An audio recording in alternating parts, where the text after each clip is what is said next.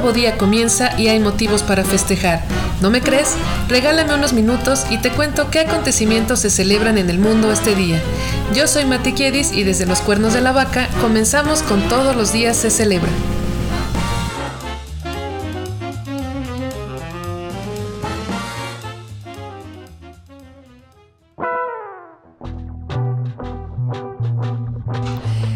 Esta es la semana 3 de 2022. En este episodio hablamos de los festejos y efemérides del 23 de enero. Buen día, buena vida. Hoy domingo 23 de enero te cuento del Día Nacional de la Escritura a Mano y el Día Nacional del Pastel Americano. Comenzamos.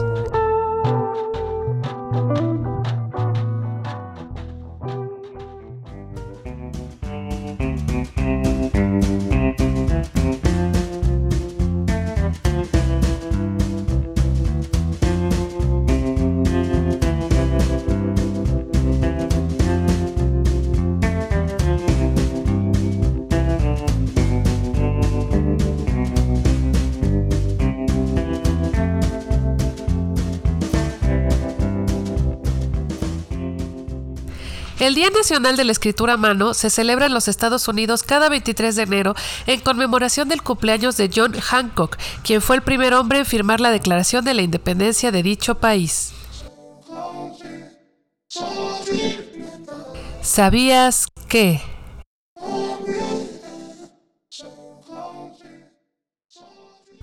Se han encontrado vestigios de escritura con la nada despreciable antigüedad de hasta 3.400 años antes de Cristo, en regiones como Mesoamérica, China, India y Mesopotamia. Fue hasta 1450 cuando la invención de la imprenta por cuenta de Johannes Gutenberg le dio un giro entero a la escritura al convertirla en un medio masivo de comunicación. La Asociación de Fabricantes de Instrumentos de Escritura promueve que el 23 de enero se conmemore la escritura a mano para que podamos volver a experimentar la pureza y el poder de la misma. La escritura a mano es un excelente ejercicio mental que ejercita la memoria y la organización eficaz de las ideas. Escribir a mano ayuda al estudiante a que los conceptos queden mejor almacenados en la cabecita, ya que escribirlos en la computadora no sirve igual. Y si usas diferentes colores de tinta, mucho mejor. Chécate, el color rojo sirve para títulos y líneas que se quieran resaltar. El azul es un reductor de estrés, por lo cual lo que escribamos con esta tinta nos llegará más pronto a la cabeza, pues promueve la atención. El verde sirve para notas al pie o esquemas, ya que nuestra vista lo seguirá naturalmente. Y si quieres ponerte creativo y que las ideas fluyan solas, ¿qué tal un poco de tinta naranja? Enséñale a tus hijos a tomarse un tiempo para escribir a mano, no solamente para las actividades escolares.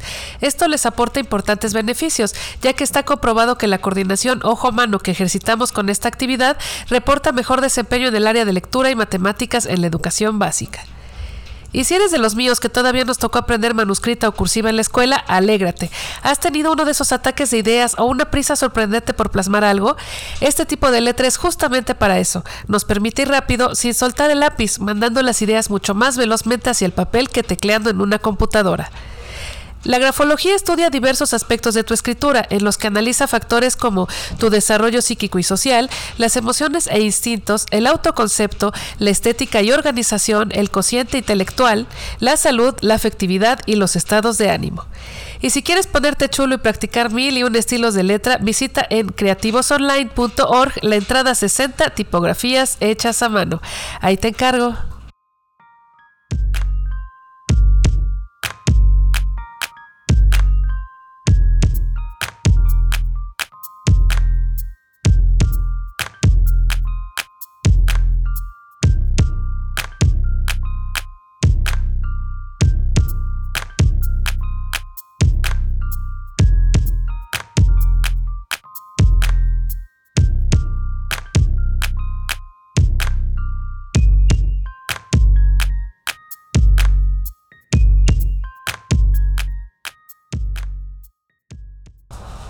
Existe en los Estados Unidos la American Pie Council, una organización que trabaja en la preservación de la cultura de los pasteles y optó por hacer de su día festivo justo un 23 de enero. ¿Sabías que?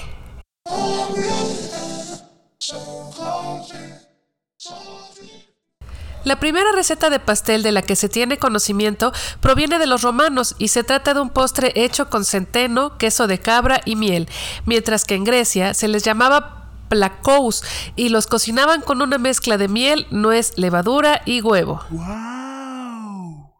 Si has comido el pastel de manzana de McDonald's, debes saber que es un postre creado en 1968 en una franquicia de Knoxville, Tennessee, Estados Unidos. Los sabores de pastel más solicitados en el mundo son cheesecake, que viene de Grecia y cuyo ingrediente estrella es el queso crema o ricota, el tiramisú, que viene de Italia y es delicioso por sus soletas empapadas en café, el de tres leches, que es local en América Latina y es una pesadilla para los intolerantes a la lactosa por su mezcla de leche condensada, evaporada y crema de leche, la tarta Santiago, que viene de España y su delicioso secreto es la harina de almendra, y la tarta ópera, que viene de Francia y está formada por capas de bizcocho remojadas en almíbar y chocolate. Yummy, yummy.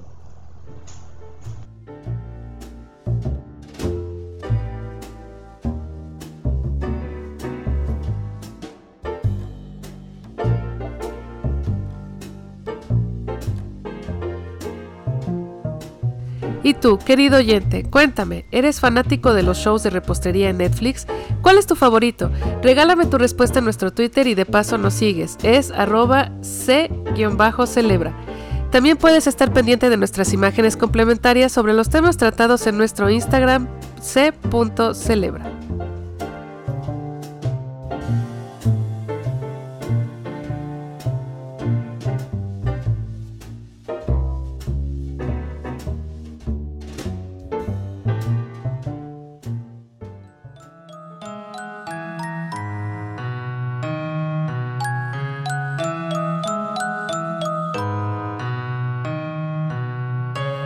qué pasó alrededor del mundo y con el paso de los años en un día como hoy?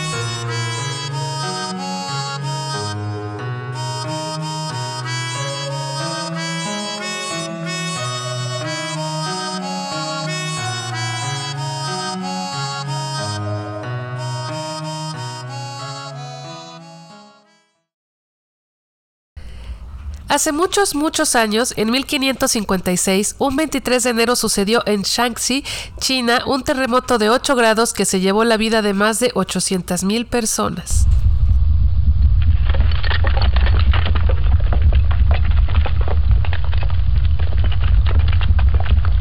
En 1896, la ciencia tiene un día de los buenos, pues se descubren los rayos X gracias al trabajo de Wilhelm Röntgen.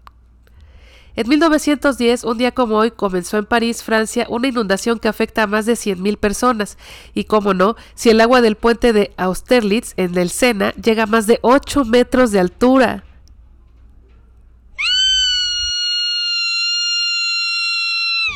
Existe una estatua de un suavo o un militar en el Sena que se creó en 1856 y es popularmente utilizada como medidor de las crecidas de las inundaciones. Bueno, en este caso el agua le llegó a los hombros. ¿Qué tal? Oh my God. Te cuento que en Argentina, un día como hoy, pero de 1921, se fundó el centro turístico Villa Epecuén, en la provincia de Buenos Aires. Era visitado por unos 25 mil turistas cada verano y también era hogar de unas 1.500 personas, pero una inundación en 1985 la dejó completamente destrozada. Se tuvo que evacuar a la población, pero un actor llamado Pablo Novak se negó a irse y quedó como el único habitante vivo del lugar. En la actualidad, las ruinas son visitadas por fotógrafos, periodistas y curiosos, y todavía pueden encontrarse algunos autos oxidados y edificios en ruinas, por si vas a Argentina y no sabes qué visitar. Un día como hoy, pero de 1922, se aplica insulina por primera vez como tratamiento para la diabetes, o sea, hace un siglo que la ocupamos. Impresionante, ¿no?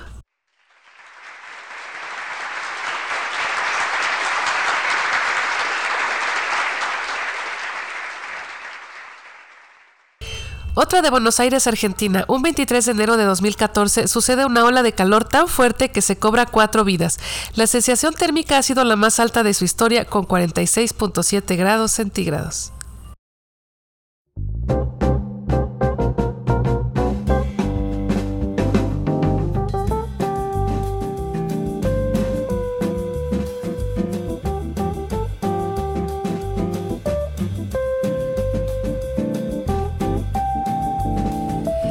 Para los románticos empedernidos, manden una felicitación al cantautor venezolano Franco De Vita, que hoy celebra sus 68 primaveras.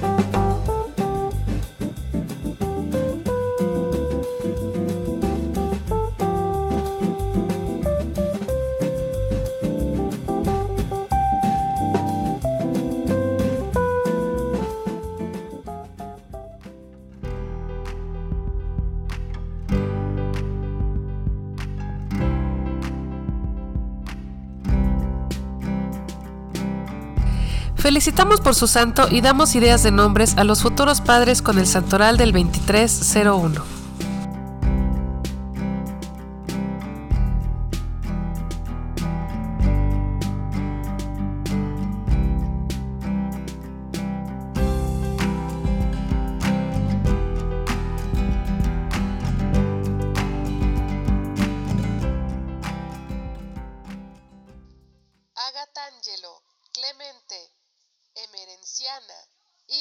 Ildefonso, Maimbodo, Lotería.